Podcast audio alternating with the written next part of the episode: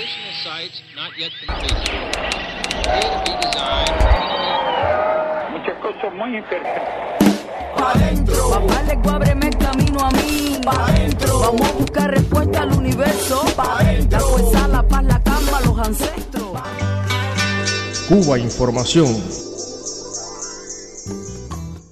Bienvenidas, bienvenidos una vez más a Cuba Información Radio. Hoy vamos a hablar de aquellos ataques sónicos que justificaron que, por ejemplo, decenas de miles de personas en Cuba se quedaran sin visado para poder viajar o emigrar a Estados Unidos durante más de cuatro años.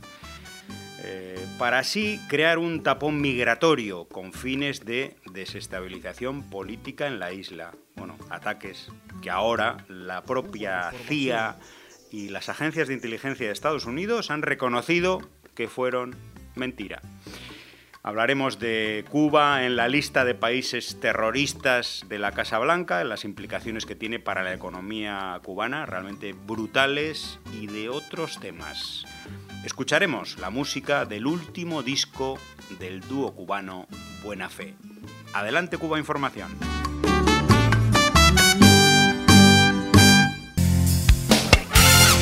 Regresamos a este espacio El Batazo que trata de batear las mentiras, fake news y la desinformación y la manipulación informativa en medios y redes sociales, sobre todo en redes sociales eh, sobre Cuba o contra Cuba. Un tuit de hace unos días sobre un informe de agencias de inteligencia de Estados Unidos desmintiendo ya rotundamente esa farsa de los ataques sónicos, del síndrome de La Habana, aquel argumento que agarró Donald Trump a iniciativa, se sabe, de Marco Rubio y otros senadores de la ultraderecha de la mafia de Miami, para justificar toda la política contra Cuba que iba a venir después. Luis de Jesús nos dice, seis años le tomó a la inteligencia de Estados Unidos concluir lo que muchos ya sabían, que detrás del síndrome de La Habana y los ataques sónicos no había ningún país enemigo desde el inicio. Todo fue una treta para dañar las, las relaciones con Cuba y apuntar también a Rusia. Pero ahí están las consecuencias dramáticas. 243 sanciones, todo el proceso de migración regular, de otorgamiento de visados para que la gente pueda viajar o emigrar a Estados Unidos de manera normal y segura, eso se zanjó, se truncó. ¿Por qué? Porque supuestamente el equipo diplomático y el equipo de funcionarios de la Embajada de Estados Unidos correría peligro por unos ataques sónicos. Bueno, pues así actúa la inteligencia de Estados Unidos eh, y así actúa la ultraderecha para justificar el bloqueo y la guerra contra Cuba, porque esto es una guerra. Bienvenido, Efe-. Efectivamente, sí. Muchas gracias. Saludos, amigas y amigos. Esto sí es una guerra de una potencia imperialista como Estados Unidos contra Cuba y contra su pueblo, violando flagrantemente los derechos humanos de todo un pueblo. Eh, pues sí, el, ¿qué sucede? Que con la administración de Obama se restablecieron las, las relaciones diplomáticas, consulares, y comenzó un proceso, digamos, de, eh, de mejoramiento en áreas de interés común entre Estados Unidos y Cuba. Eh, como recordarán, bueno, eh, regresaron a, a Cuba, la patria cubana, los héroes que estaban injustamente presos en Estados Unidos. Hubo un intercambio, un prisionero, eh, Alan Gross, que estaba eh, también prisionero en Cuba, por los eh, cubanos héroes que estaban, que quedaban pendientes de, de ser liberados para regresar a su patria. Pues bien, hubo, hubo un proceso en el cual se mejoraron las relaciones en puntos de interés común que beneficiaron a su vez, digamos, el turismo de Estados Unidos hacia Cuba y, por tanto, todas las lo- los, los cuentapropistas, pues también eh, vio, eh, vieron un crecimiento en sus posibilidades económicas, se extendió también eh, esas mejoras se extendieron también a, eh, otras, otras áreas de, de la, de la economía cubana. Pues bien, todo esto irritaba a la mafia política del sur de la Florida. Ahí, como bien señala José, eh, Marco Rubio es un republicano de muy lejano origen cubano, no tiene nada que ver con Cuba, pero bueno. eh, De ellos- currículum cubano de- de- inventado. un, sí, un currículo cubano inventado, muy inventado y, y- y falseado totalmente. Bueno, ¿qué sucede? Que hay una industria, eso tenemos que recalcarlo, hay un- la industria del odio contra Cuba está en el sur de la Florida y responde a los intereses geopolíticos y regionales hemisféricos de los Estados Unidos, como imperialismo que es.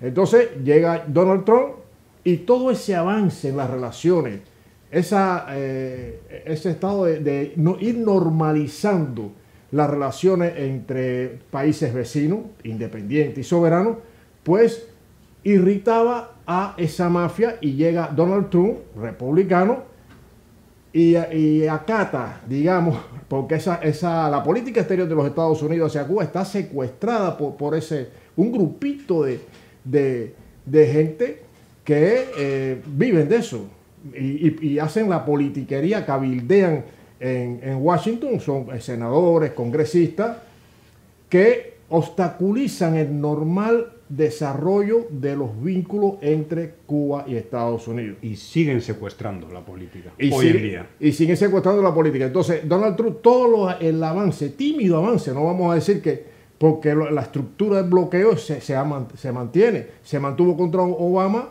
con Obama y se mantiene en, en la actualidad.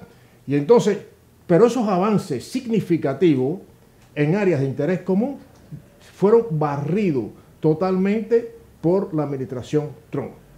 Y eso eh, incluyó, para justificar eso, una justificación espuria, pues viene el tema de los ataques sónicos a los diplomáticos de la sesión de intereses de los Estados Unidos en La Habana, de la embajada, sesión de intereses no, de la embajada de los Estados Unidos en La Habana.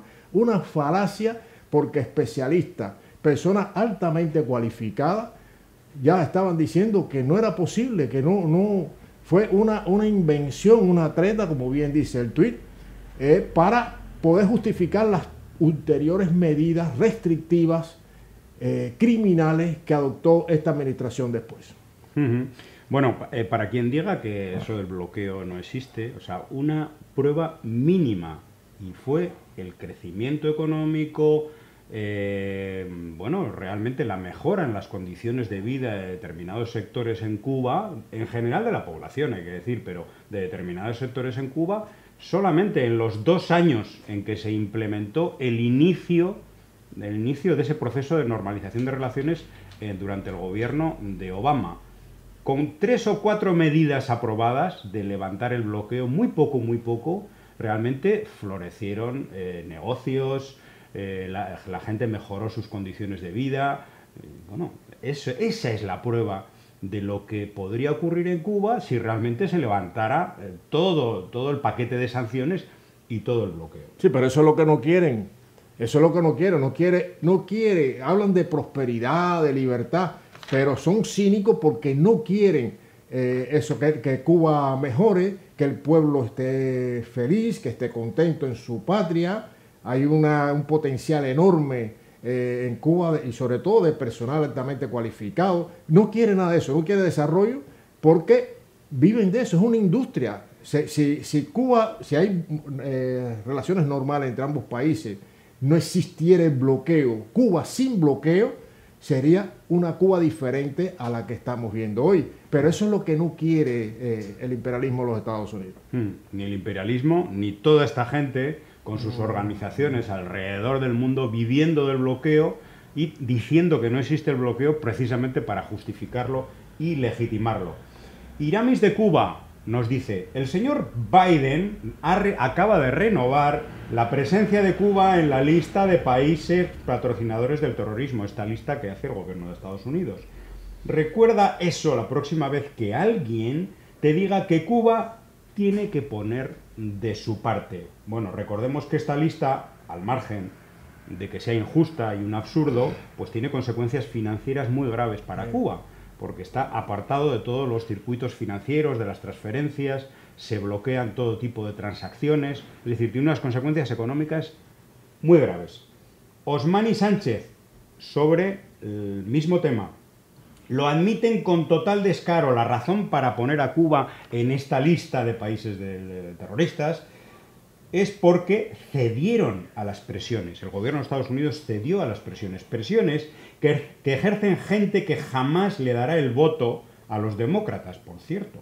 Y pone él un tuit de Mario Pentón, este periodista o pseudo periodista de Miami, que dice, tras fuertes presiones del activismo dentro y fuera de la isla, la administración Biden mantiene al régimen cubano como Estado patrocinador del terrorismo. Pero luego el bloqueo no existe y ellos están en contra de que la gente en Cuba sufra, ¿verdad? Bueno, pero eh, salió públicamente esta congresista de, de, de- de baja, de muy, de muy mala calaña, pudiéramos decir, eh, María Elvira María Salazar. Elvira Salazar, eh, con un papel en la mano, podía haber sido un papel higiénico también, eh, diciendo que iba a plantear en el, en el Congreso el que Cuba esté permanentemente en esa lista de países que patrocinan el terrorismo. Porque les da la gana a ellos. Sí, por- porque sí. Eso, claro, le posibilita ante la opinión pública de Estados Unidos, a una parte de la opinión pública de Estados Unidos, justificar toda la guerra económica, mediática, política de un imperio contra Cuba. Eso, esa es la, la cuestión, porque tienen que, tienen que tener algo, algo para justificar, porque hay que tener en cuenta también que la población, una parte importante de la población de Estados Unidos, eh, le han creado un temor a, a- a algo externo, una amenaza externa. Siempre aparece eso como, como muy dañino para Estados Unidos. Cualquier cosa externa, cualquier cambio en un país que vaya contra los intereses de Estados Unidos, ya lo etiquetan como una amenaza a la seguridad nacional. Y, lo hemos visto a lo largo de la historia. Y entonces Estados Unidos, aún con la bota puesta encima de, un país, sometiendo a un país, si hay un mínimo cambio, dice que ese país, un mínimo, un mínimo cambio en favor de los pueblos, del pueblo, dice, ese país es una amenaza para la seguridad nacional de Estados Unidos y ahí empiezan eh, el- los ataques. Bueno, es- eso es lo que es, lo que está pasando. Entonces, el tener a Cuba en esa lista espuria de países patrocinadores del terrorismo es una infamia. Es una verdadera infamia porque Cuba y el pueblo cubano ha sido víctima de acciones terroristas precisamente de los Estados Unidos, que ha suministrado, que ha apoyado, que ha organizado grupos terroristas y todavía hay grupos terroristas hoy en el sur de la Florida Entrenándose. y- entrenándose para atacar a Cuba. Es decir, que es lo, es lo más escandalosamente infame que se pueda concebir, pero es que el, el tener esa lista, además, ¿quién le da derecho a Estados Unidos a hacer lista? Cuando ellos son los principales, los campeones olímpicos de, eh, del terrorismo a nivel global. Y contra Cuba, el terrorismo de Estados Unidos contra Cuba, hay que recordar que, causa- que ha causado 3.478 muertes y 2.099 personas discapacitadas mutiladas. Tenemos una reflexión interesante de nuestro compañero, eh, nuestro compañero Tadeo Tapanes, historiador, poeta de Trinidad, Cuba, residente aquí en Europa, precisamente sobre esta famosa lista y la incorporación a ella, o que Cuba siga en esta lista absolutamente espuria. Le escuchamos. Luego Cuba pertenece, bueno, está en la lista de países patrocinadores del terrorismo. Que los Estados Unidos nos meten en la lista, pero no nos dice por qué nos meten. O, o- o nos, o nos ponen un pretexto así como muy raro. No, están en la lista porque, porque ustedes han estado en conversaciones con la guerrilla colombiana y todo el mundo sabe que Cuba lo único que ha hecho ha sido propiciar, o sea, ha sido el mediador para que la guerrilla colombiana y el gobierno de Colombia hablen y lleguen a la paz. O sea, nadie quiere más la paz que Cuba y lo está propiciando. Entonces, ¿cómo vas a decir que nosotros somos terroristas? Pero además, Obama nos sacó de la lista y luego Trump nos mete otra vez en la lista. O sea, que al final nos meten y nos, nos sacan, nos meten a su conveniencia. Y sin embargo tenemos el caso de Soleimani, por ejemplo, el jefe del ejército iraní, un señor que los Estados Unidos lo mandan a buscar para una reunión en Bagdad y cuando ese señor venía regresando de Bagdad le dispararon con un dron y lo mataron. Eso es terrorismo de Estado. Y sin embargo no ves a los Estados Unidos que se pongan ellos mismos en la lista de países patrocinadores del terrorismo. Tenemos a Julian Assange. O sea, ¿qué está pasando con Julian Assange? ¿Cómo es posible que una persona que lo único que ha hecho ha sido sacar a la luz todos los desmanes que ha hecho el ejército norteamericano en esas guerras que tuvo por ahí? Entonces, ¿cómo es posible que con esa información no se juzgue a los criminales y lo, lo juzguen a él como si fuera un criminal? Entonces, es, esa es la realidad del mundo que tenemos. ¿no? Un tuit de Iroel Sánchez. Bueno, un saludo enorme a la pupila asombrada, a la pupila insomne, a Confilo y a todos los programas en los que participa este gran activista, además de intelectual eh, cubano, que fue presidente del Instituto Cubano del Libro durante, durante muchos años y bueno, una persona luchadora contra el bloqueo y en favor de la soberanía de, de, Cuba en todos los ámbitos. Un gran comunicador social, por cierto. Excelente, excelente, Hiroel. Dice, el chiste de la semana, Blinken, secretario de Estado de Estados Unidos, a la mayoría de los estadounidenses no les gusta ver cómo un país grande acosa a otro. Sienten que eso está mal. Se refiere, por supuesto, a Rusia, Ucrania.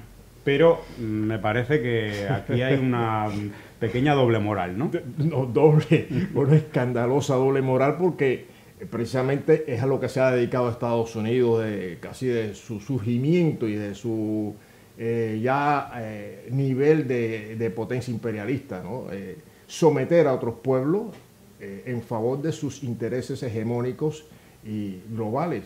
O sea, como imperialismo que con ese, esa naturaleza expansionista eh, que le caracteriza, pues ha sometido a pueblo, ha cometido repugnantes crímenes a lo largo y ancho del mundo. O sea, Estados Unidos es el que más bases militares tiene en el mundo, el país con más bases militares, el país el único que ha utilizado el arma nuclear contra una población indefensa ya, ya derrotada, eh, ya eh, finalizando la Segunda Guerra Mundial.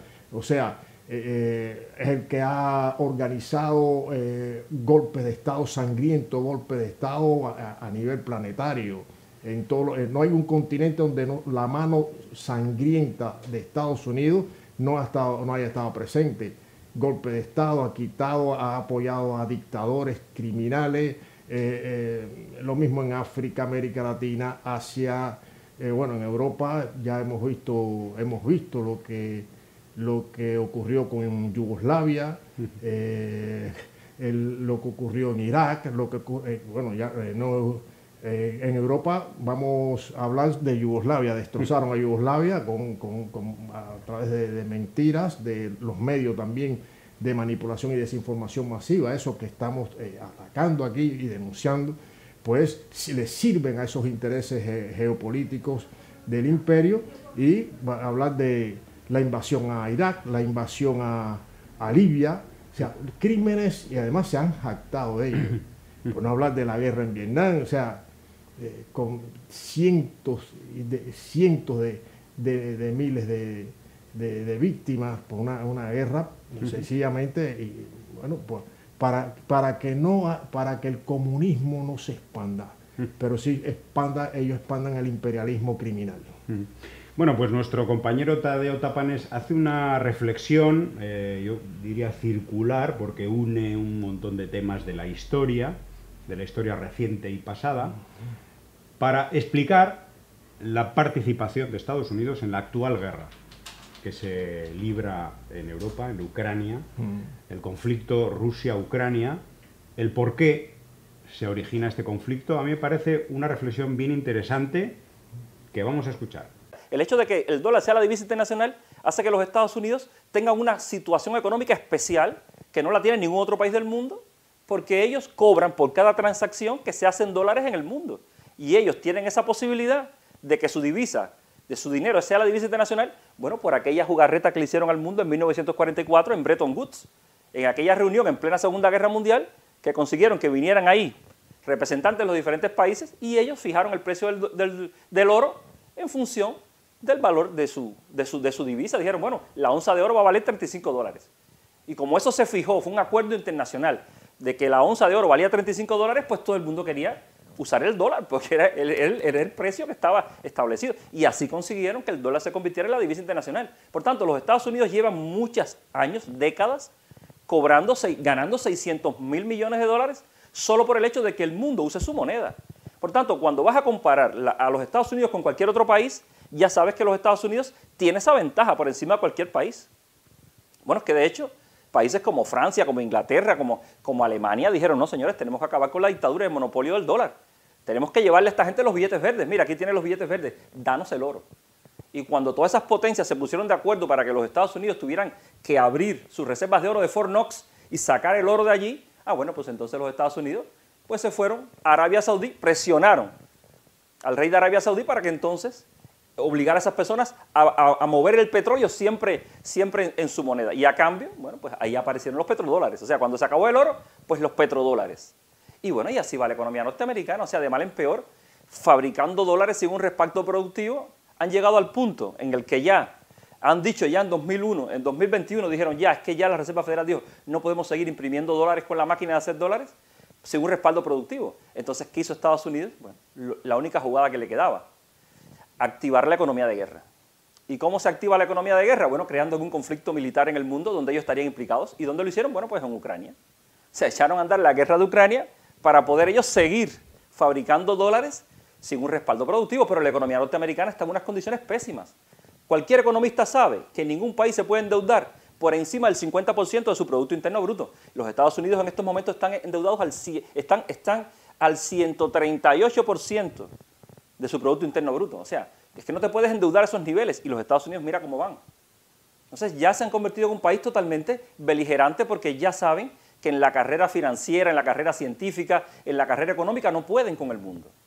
Están los chinos, están otros países comiéndole la tostada. Entonces no le queda más remedio que bueno, que que entrar a la guerra. Entrar a la guerra, ¿qué es lo que le queda? Ah, pero eso sí, una guerra inteligente, no una guerra en su territorio. No, no, no. Una guerra por allá, por Ucrania, para que quedar nosotros como los buenos de la película, arrastrar a la OTAN y a los países europeos a irse con los Estados Unidos, porque Europa bien pudo haber dicho, no, no, ustedes húndanse, húndanse ustedes, es vuestro problema. Pero Estados Unidos los presionó militarmente, a través de la OTAN, por ejemplo, entonces ha obligado a Europa, bueno, a hacer esto que estamos haciendo. O sea, meter a través de esta guerra en crisis también a los países, a las economías europeas, y bueno, aquí en Europa se está viviendo como se está viviendo. Entonces se están empobreciendo lentamente todos los países europeos y también evidentemente los Estados Unidos. Nos damos cuenta menos porque ellos son los dueños de los grandes medios de comunicación y no te lo van a decir.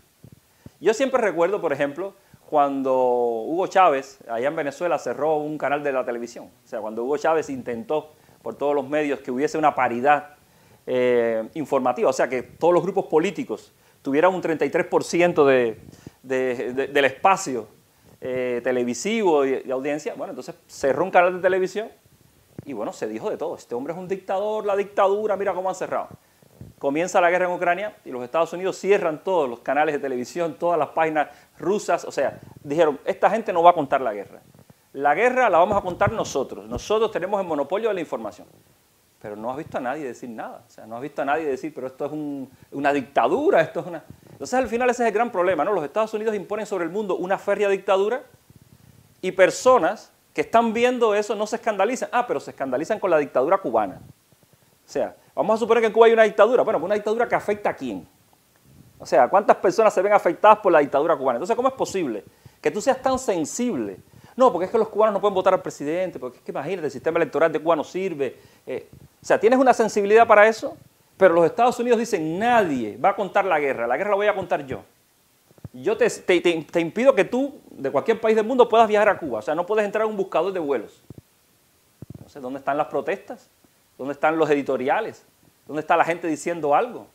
Cuando los Estados Unidos intentaron matar al pueblo cubano con el COVID, o sea, impidiendo que llegaran a Cuba los respiradores, las mascarillas, o sea, impidiendo que en ese momento que el mundo tenía que estar unido, en solidaridad.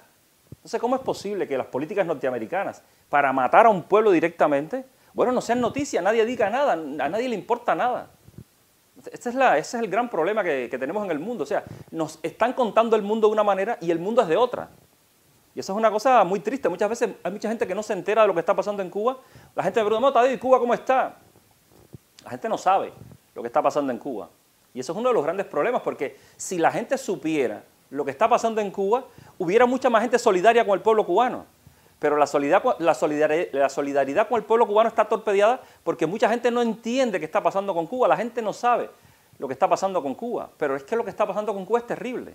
Cuba ha vivido algo, está viviendo algo hace 60 años que no lo ha vivido ningún otro país del mundo. O sea, la situación cubana es totalmente anómala, es totalmente atípica. Es algo terrible. Bueno, quiero que me comentes los planes futuros de Buena Fe que están haciendo en este momento.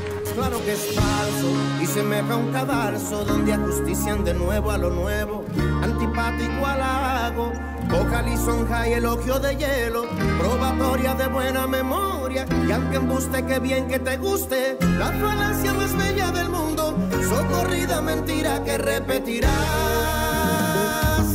Las mejores canciones son las más viejas, las que cargan con algo que aún hace sentir y fluir y soñar, como un divino licor que en el corazón se añeja, centinelas de la sentimentalidad. Las mejores canciones son las más viejas, te devuelven allí donde solo en ellas se puede llegar y las nuevas tendrán que pagar el derecho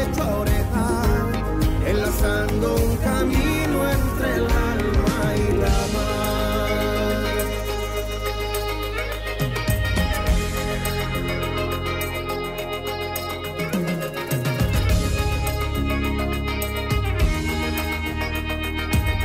Pobres compositores, sus hijos más viejos son sus retadores. Matemáticamente, más se multiplica cuando se fracciona en la gente. A libre demanda, en la mente o a toda garganta. La falacia más bella del mundo, esa cosa común que nos vuelve a juntar. Las mejores canciones son las más viejas, las que cargan con algo que aún hace sentir y fluir y soñar, como un divino licor que en el corazón se añeja, centinelas de la sentimentalidad. Las mejores canciones son las más viejas, que devuelven allí donde solo en ellas se puede llegar, y las nuevas tendrán que pagar el derecho a oreja, enlazando un camino entre el alma y la mar.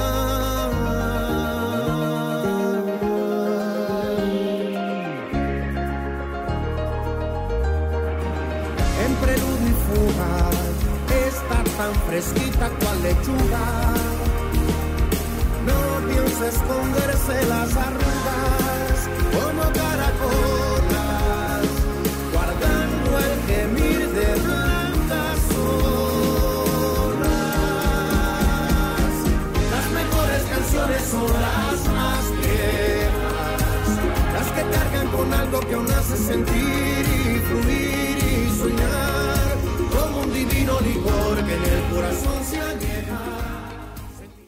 tuit de Jesús, Labanino Jesús, dice, Estados Unidos mantiene cerca de 800 bases militares en más de 70 países y territorios en el extranjero, unas 76 en América Latina.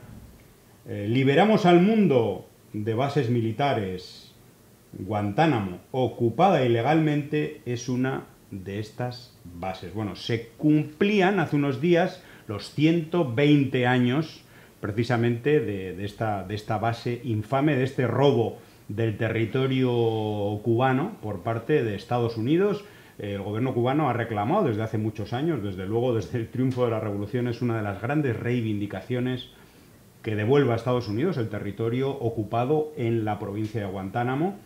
Eh, por supuesto, Estados Unidos se niega eh, y se niega y, quiere seguir teniendo este enclave eh, que es producto de un robo histórico, Lázaro.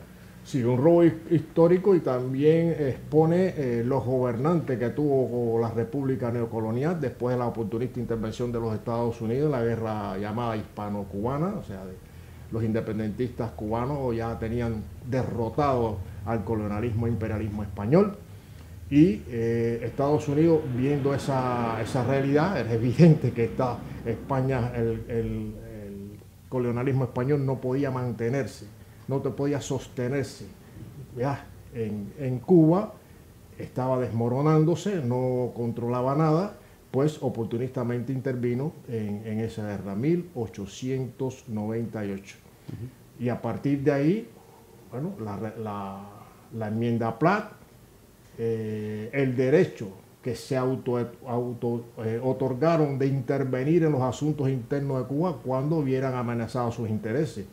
Sea, república neocolonial, con toda regla, yo diría casi colonial, con muchos elementos coloniales. Bueno, Aclaremos muy bien, enmienda Platt es una enmienda que se introduce en la primera constitución de la Cuba formalmente independiente. Es decir- Formalmente. es decir, Estados Unidos ya tenía ahí la clave para intervenir en Cuba cuando quisiera, porque había impuesto al primer gobierno supuestamente independiente de Cuba la posibilidad de hacer lo que quisiera. Entre, entre esas cosas, tener bases carboneras y navales como la de Guantánamo. Sí, y, y escogieron el, digamos, el, el territorio de Cuba en, en la base de en Guantánamo, que tiene una posición estratégica importante, y, y ahí están contra la voluntad del pueblo cubano, ya no solo, eh, o sea, contra la voluntad de todo el pueblo cubano, el pueblo patriota, el pueblo que lucha y defiende una revolución, que, fue, que es lo que, lo que ha dado, por primera vez en toda la historia, hay que decirlo, la verdadera libertad,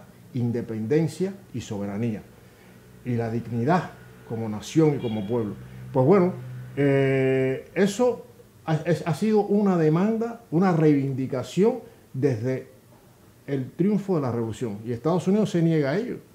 Se niega porque es, una, es una forma de mantener su presencia dominante, ya no solo en Cuba, sino hacia el resto de la región, América Latina y el Caribe. Ahí está el control del canal de Panamá, está también eh, cerca, eh, pleno Caribe, de las, eh, las bases militares que tiene en Colombia. También tiene ahí la cuarta flota eh, de Estados Unidos eh, paseándose por ahí cada vez que da la gana, haciendo maniobras. Bueno, que no tiene, no tiene forma de, justificarse, más cuando hay un pueblo que dice que basta ya, no queremos bases militares. No solo el pueblo de Cuba, los pueblos de la región dice que basta ya de bases militares. Pero Estados Unidos, como imperio que es, imperialismo, potencia imperialista, pues mantiene esa presencia para, digamos, monitorear los procesos políticos que tienen lugar en la región y sobre todo para tener, eh, digamos, esa bota puesta en Cuba con la idea, eh, la ensoñación de, que, de, de derrotar la revolución cubana y volver a apoderarse de Cuba tal como estaba el país antes de 1959, del 1 de enero de 1959. Dentro de muy poco eh, van a ser las, las elecciones en Cuba, las elecciones generales al Parlamento cubano. Y Luis de Jesús, este periodista puertorriqueño, corresponsal en, en Cuba, que hace unos reportajes muy interesantes para Twitter, para YouTube y para otros canales, hace un, bueno, nos presenta un tráiler, un, un avance sobre un reportaje eh, que está haciendo precisamente sobre los candidatos y candidatas al Parlamento, eh, enfatizando, subrayando el carácter absolutamente popular y de base de estas candidaturas. Y en, en este primer avance nos dice, les dejamos con un pequeño eh, avance de lo que hemos estado trabajando en los últimos días, las elecciones para diputados a la Asamblea Nacional de Cuba, narradas desde las historias de vida de dos candidatos. Uno de ellos dice, Cuando me dieron la noticia, dije, "Güey, esto es lo más grande que tiene la democracia socialista en Cuba el mundo. Yo, un, un humilde campesino que labra la tierra en un rincón de allá del medio del Escambray, negro, en un parlamento donde eh, estoy igualado con un, científico, con un intelectual, con un obrero, con un ama de casa, con un joven. El Parlamento cubano está, se nutre de, de todos los sectores de la población cubana. O sea, están representados en el Parlamento cubano todos, absolutamente todos los sectores de la sociedad cubana. Eh, trabajadores de todas las áreas, de todas las esferas de, de- de la economía del país, estudiantes, eh, Deportistas. jóvenes, deportistas, jóvenes, todos están representados. Eso es un ejercicio de verdadera democracia, democracia po- popular, democracia participativa, que es inédito, incluso en los, en los países que, que se consi- autoconsideran democráticos, eh, no existe. O sea, no existe porque son elegidos por el pueblo. El pueblo elige, el pueblo, el pueblo postula y el pueblo elige. Incluso pueden participar en esas elecciones los contrarrevolucionarios. Estas personas que andan en, plata- en plataformas... No y les en- eligen esos, pero no, no, les eligen. pero no los eligen, no los eligen porque saben a quiénes responden, a qué intereses responden los mercenarios, que, los apátridas que eh, están en Cuba también, están dentro y están fuera. Bueno, es un ejercicio de verdadera eh, democracia popular, participativa, y se ve reflejado en la constitución cuando se, ahora en estas elecciones se constituirá la, la Asamblea Nacional del Poder Popular y se verá ahí caras nuevas. Un- creo que se renueva un 63%. 63% del Parlamento y se elegirá el Consejo de Estado, presidente, por voto libre y secreto. Entonces, que por cierto, eh, el presidente de la República tiene que ser elegido dos veces. Se elige en su, eh, por el pueblo en, en su, su circun- eh, circunscripción y también eh, en el Parlamento por los, los candidatos elegidos por el pueblo desde la base. Entonces, eso, eso es lo que quieren. Hablan de eh, no, que, que un, no hay no- un solo partido. Quieren restablecer o abogan por restablecer el multipartidismo que fracasó estrepitosamente en la República Neocolonial. Pero le exigen a Cuba lo que no le exigen, por ejemplo, a ninguna de las monarquías árabes, donde no hay ni partido. Qué, contradicción, ¿no? Y eso sirve para justificar las acciones, le sirve a ellos para justificar las acciones espurias como eso de mantener a Cuba en una lista increíble de países patrocinadores del terrorismo, todas las, las barbaridades y las ilegalidades que diariamente cometen contra el pueblo de Cuba. Bueno, sin embargo, en los medios de comunicación y sobre todo en las redes sociales donde actúa la contrarrevolución que apoya el bloqueo, aunque a veces lo niegue, dicen que Cuba es una dictadura sangrienta. Dictadura sangrienta. Esto es una expresión, Sí, sí, una expresión sí. Alucinante, pero que se repite una y otra vez. Bueno, pues Tadeo nos hace una reflexión sobre esto de la dictadura sangrienta. Le vamos a oír. Y entonces te dicen, no, Cuba, mira, el levantamiento del 11 de julio, eh, que murió una persona. Bueno, un mes antes se habían levantado en Colombia, habían muerto 100 personas, la policía disparándole al pueblo, 30 días de manifestaciones, y nadie ha dicho que aquello es una dictadura sangrienta. No, no, la dictadura sangrienta es la de Cuba. No, porque la dictadura sangrienta, luego le dice a esta gente, ven acá, ve, a ver, de 2000 a 2023, dime a cuánta gente mataron en Cuba. Esa dictadura sangrienta que tú dices, dime, ponme los nombres ahí de los asesinados. Entonces, es muy difícil, ¿no? Pero luego te dice que es una dictadura sangrienta. O sea, ellos tienen claro que Cuba es una dictadura sangrienta. Pero luego le dice, ven acá, en esa dictadura sangrienta, entre 2000 y 2023, ponme los nombres ahí de los asesinados. Porque Batista, en ocho años, asesinó, bueno, dice la revista Bohemia que 20.000 personas. Esta gente en Estados Unidos dicen que no, no, no, no, no, 20.000 no. Bueno, entonces, tú le dices, ¿cuántos fueron? No, 2.500. Entonces tú le dices, bueno, no sé, porque Rolando Manferrer y Rojas, este, este testaferro de Batista, ya a él solo se le atribuyen 3.000 asesinatos. Entonces tú me estás diciendo que solo fueron 2.500. Bueno, vale, venga, te voy a comprar el número. 2.500. 2.500 en ocho años. Bueno, entonces dime, ¿cómo es posible que esa dictadura de Batista, que asesinó a 2.500 personas en ocho años, no haya estado bloqueada por los Estados Unidos? Dime, en, en 23 22 años, desde 2000 a 2023, ponme los nombres de los asesinados. Entonces, explícame cómo es que si Batista en ocho años mató a 2.500 y los Estados Unidos no lo bloquearon, entonces ¿por qué Cuba está bloqueada? Pero además no solo eso, es que en Latinoamérica, en Iberoamérica han existido 15 dictaduras militares. Ahí hemos tenido a Salazar eh, en Portugal, hemos tenido a Franco en España, hemos tenido a Baldoverri en Uruguay, hemos tenido a Stroessner en Paraguay, hemos tenido a, Videla en Argentina, hemos tenido eh, a Castelo Branco en Brasil, hemos tenido a Pinochet en Chile, hemos tenido a Trujillo en la República Dominicana, hemos tenido a Batista en Cuba, hemos tenido a Hernández en El Salvador, hemos tenido a Marcos Pérez Jiménez en Venezuela. Entonces, ¿de veras tú me estás diciendo que tú, Estados Unidos, has estado preocupado por las democracias en el mundo? ¿Has estado preocupado por democratizar el país, el mundo? Entonces, ¿cómo es posible que te colaran 15 dictaduras militares asesinas que ni las viste, ni las quisiste ver, las amamantaste cuando, cuando Pinochet, bueno, ¿dónde, ¿dónde tenía Pinochet su dinero? Bueno, en los bancos norteamericanos. ¿De dónde eran las armas con las que combatía Batista a los revolucionarios? ¿Acaso no eran armas norteamericanas? Entonces, ¿cómo es posible que me vengas a decir que el problema con Cuba es un problema democrático? Si te colaron 15 dictaduras asesinas y no hiciste nada. Entonces es muy difícil creer ese discurso. Pero más allá, pero bueno, más allá de todo esto, está el hecho de que cuesta mucho trabajo eh, creer, eh, creer en un país eh, como los Estados Unidos que hace este tipo de cosas a un pueblo como Cuba, porque realmente ellos supuestamente son países cristianos, son países que supuestamente juran la Constitución con la mano en la Biblia todas estas cosas. Y Jesús dice, ama a tus enemigos. Entonces, en función del discurso cristiano, ¿cómo machacas un país como Cuba? Aún siendo nosotros tu enemigo. Si es que en función del discurso cristiano, ni siquiera por ser tu enemigo tienes derecho a hacer lo que nos haces. Entonces, esta es otra de las grandes contradicciones de, de, este sistema. Una muy interesante reflexión de Tadeo y vamos a poner una segunda parte sobre esto también. Eh, Tadeo Tapanes, historiador, poeta cubano, eh, hace una reflexión ahora sobre, ¿hay democracia en Cuba? ¿Hay democracia en el mundo? ¿Qué es eso de la democracia? ¿Realmente eh, lo que le proponen a Cuba es realmente democracia?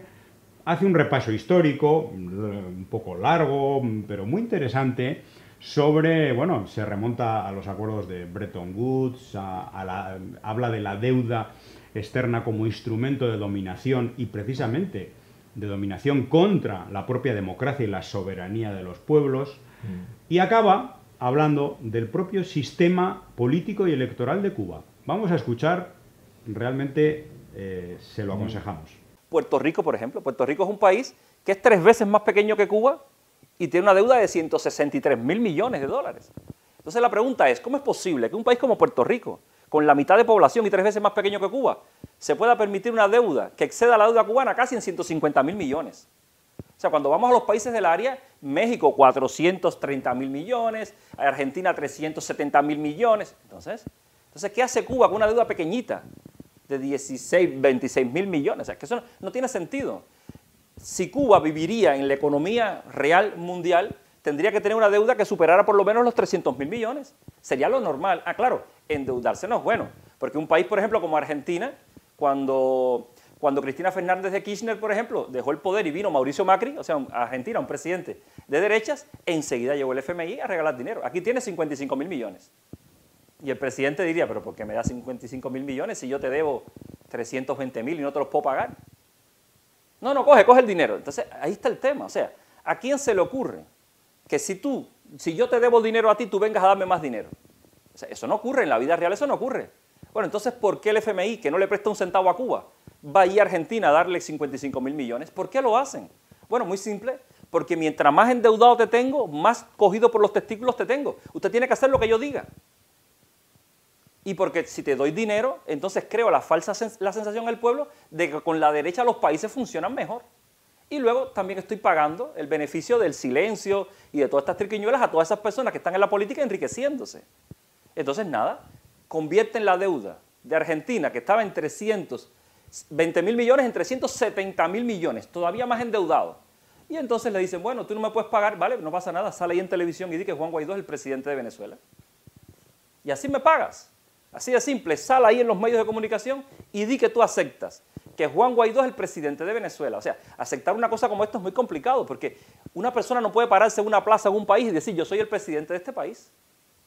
Y sin embargo, tenemos 50 naciones de este mundo cuyos presidentes han salido y han dicho, sí, yo acepto a Juan Guaidó como presidente de Venezuela. Bueno, miremos el nombre del país y miremos la deuda que tiene. Y así entenderemos por qué esa persona se paró a decir eso. Entonces, si existe un gran poder financiero que controla la política en el mundo, ¿quién controla el mundo? O sea, si a través de endeudar al mundo yo puedo controlar al mundo y puedo obligar a un presidente a decir algo tan absurdo como que Juan Guaidó es el presidente de Venezuela, ¿quién manda en el mundo?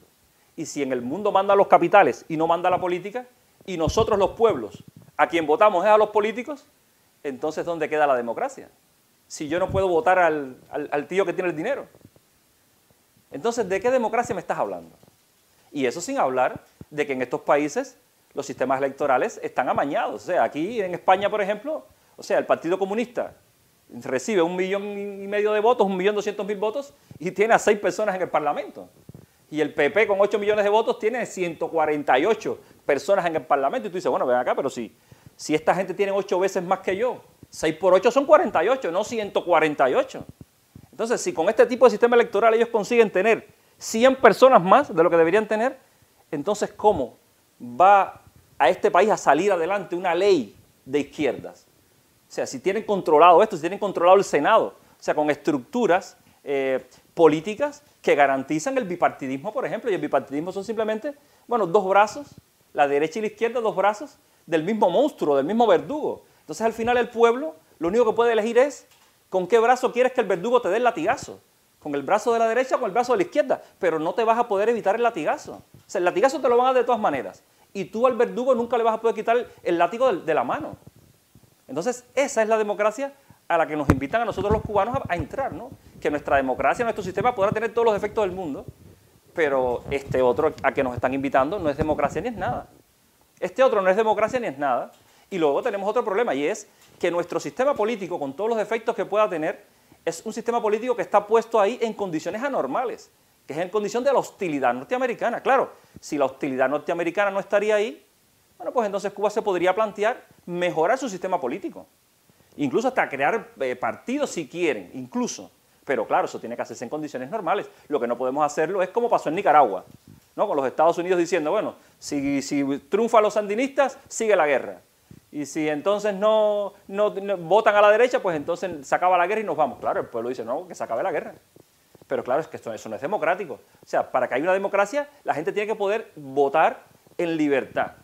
Y para votar en libertad no pueden haber presiones externas. Y Cuba es un país que vive bajo presiones externas. Bueno, muy interesante la reflexión de Tadeo y vamos a ir despidiendo el batazo de hoy con un tuit que nos ha parecido realmente brillante de Aníbal Garzón, este, bueno, este amigo que vive en, en Cataluña, eh, él es bueno, un activista catalán de izquierda eh, y muy defensor de Cuba, que ahora pues, nos habla de otra cosa, no nos habla exactamente de Cuba, pero dice, nos ha parecido a mí casi hasta gracioso, me dice, dice, si los rojos no podemos usar marcas del capitalismo como iPhone, Coca-Cola, Nike, McDonald's, etcétera, entonces que los fachos o los fachas, la gente de derechas, no usen los logros de las luchas obreras como la universidad o la salud pública, trabajar solo ocho horas, el derecho a vacaciones o a cobrar prestaciones sociales. Qué bien, qué bien, qué bien. ¿Qué te parece, Lázaro? No, felicitaciones para él, efectivamente. efectivamente. Es que. es Porque que- parece como que han caído del cielo, no, no, eso es producto de las luchas de, De la izquierda precisamente durante, durante Sí, décadas. Es que se han apropiado de, lo- de las reivindicaciones de la, de la izquierda. Históricamente, el capitalismo en, en- en su voraz desarrollo se ha ido apropiando de esas banderas.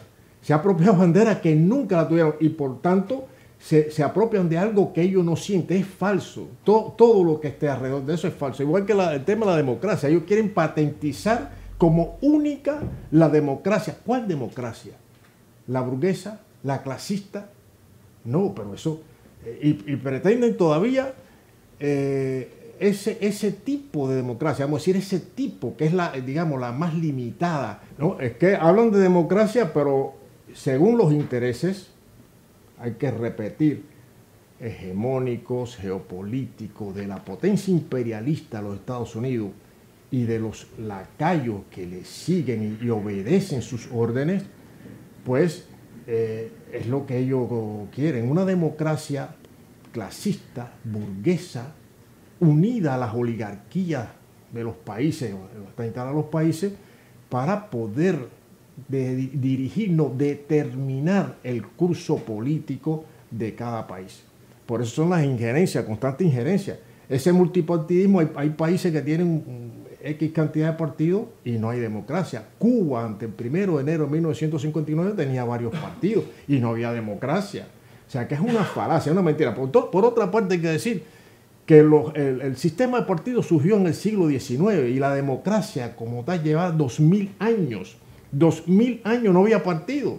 Eso surgió, y, vean la historia, en el siglo XIX por intereses, con la misma, el mismo desarrollo de, de la fuerza productiva y el capitalismo, pues eh, crear partidos precisamente para defender intereses de clase y sistema que los padres fundadores, hay un estudio, los padres fundadores no creían en, en la democracia. De hecho, Washington fue elegido, eh, se, desarrolló la- se hizo la constitución, fue elegido y no, no fue elegido por ningún partido, estuvo 20 años el poder general George Washington porque fue el, digamos, el libertador, ¿no? Eh, la principal figura eh, del contra el, por la inde- eh, independencia la- de las 13 colonias del colonialismo inglés o británico. Bueno, Washington estuvo 20 años, no lo eligió ningún partido y no aparece ni un libro, ni un escrito donde se diga que Washington fue un dictador. No aparece. Entonces, no creían en la democracia, la, utilizan a conveniencia. No creen en eso, no creen incluso en los derechos humanos. Si masacran, han asesinado a lo largo del mundo, como hemos dicho antes, a seres humanos indefensos, le han impuesto guerras, guerras eh, sangrientas a pueblos eh, indefensos por intereses hegemónicos y geopolíticos de dominación. Entonces, ¿de qué democracia estamos hablando? Y efectivamente, las deudas, las deudas que, que hacen, que, que obligan a, países a apretar, a estrangular a, a los pueblos, es lo que permite a Estados Unidos también mantener una presencia injerencista en cada lugar. Entonces, ¿de qué democracia estamos hablando? La democracia de los bancos, de los, de los monopolios, de los, de los presidentes de las corporaciones, De los dueños de los de, medios de, de los dueños de los comunicación. medios de comunicación. es todo falso. Preferimos en Cuba esta. ¿Que es perfectible? Sí. Pero esta, la democracia popular, participativa, de pueblo, no clasista, no burguesa. Preferimos esta. Y es una democracia que ha, eh, ha surgido del, calor del pueblo, del, del pueblo tener una, un camino propio, no la democracia que se diseña en Washington ni en el Departamento de Estado, no, una democracia propia que viene de las luchas del pueblo cubano por su verdadera independencia, por su libertad, por su soberanía. Esa, desde Céspedes, Martí, Agramonte, hasta Fidel, Raúl, El Che, Camilo, Aleida, Vilma, etc.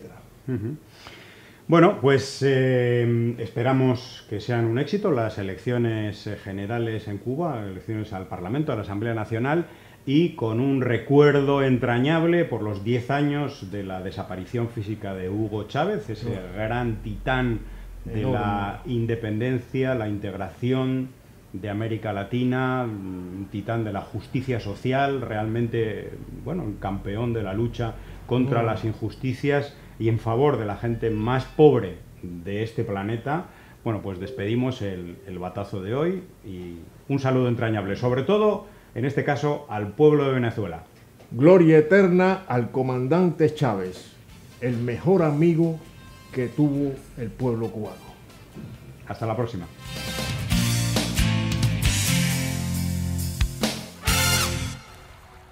Ya su rodilla sobre mi muslo, su izquierdo codo sobre mi pecho, respiración que aumenta por segundo, noche de luchas en el lecho, su agarre despejando toda duda, cisne salvaje, ángel que levita, y no hay ardid ni voluntad que eluda, si Afrodita hambrienta necesita. Suelto mi pez en su medal profundo. Llueve además como si no bastara. Truena y parece que ensordece el mundo. A punto ya de desplegar las alas. Se abre la puerta, pero nadie escucha. La pasión es mucha, la batalla fuerte. Todos los sentidos giran en el frente. Se abre la puerta, pero nadie atiende. Crueles e inocentes, sombra inoportuna. Hipnotismo, ojitos de serpiente. Lo ves, nos que aullan a la luna. Papá, ¿qué está sucediendo con mamá? Mamá, ¿qué le estás haciendo a mi papá? Pero papá, ¿qué le estás haciendo mi mamá? Mamá, ¿qué está sucediendo con papá?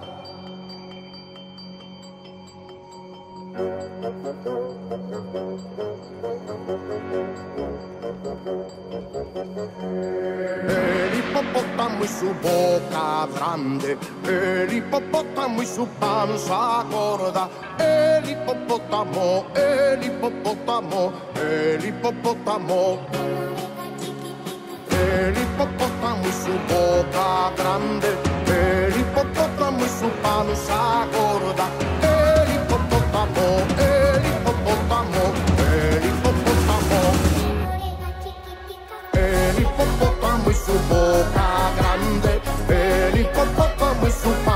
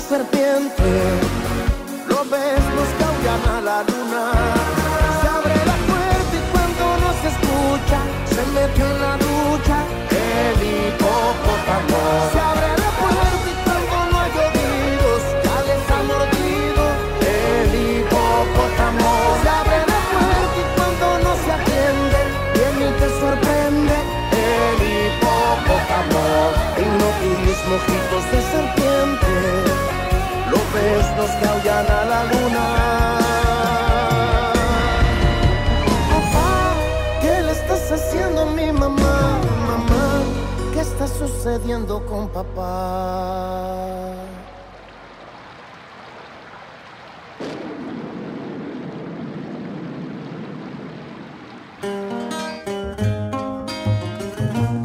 Gracias por seguirnos en Cuba Información. Aquí terminamos nuestro programa de hoy. Estamos en las redes sociales, Facebook, YouTube, Twitter, Telegram, Instagram. Eh, nos vamos a ver prontito, nos vamos a escuchar pronto en el próximo programa tratando de batear las mentiras, la manipulación mediática y dando voz a la solidaridad con este con este hermoso país, con este, con este gran pueblo en resistencia que es el pueblo cubano, y bateando sobre todo a esta contrarrevolución que o bien apoya el bloqueo directamente o lo niega, que es una forma mucho más miserable de legitimarlo. Así que nos vemos pronto. Un saludo. soy tan sencillo, pongo en claro esta trovada. Yo como soy tan sencillo, pongo en claro esta trovada. Compa, yo no dejo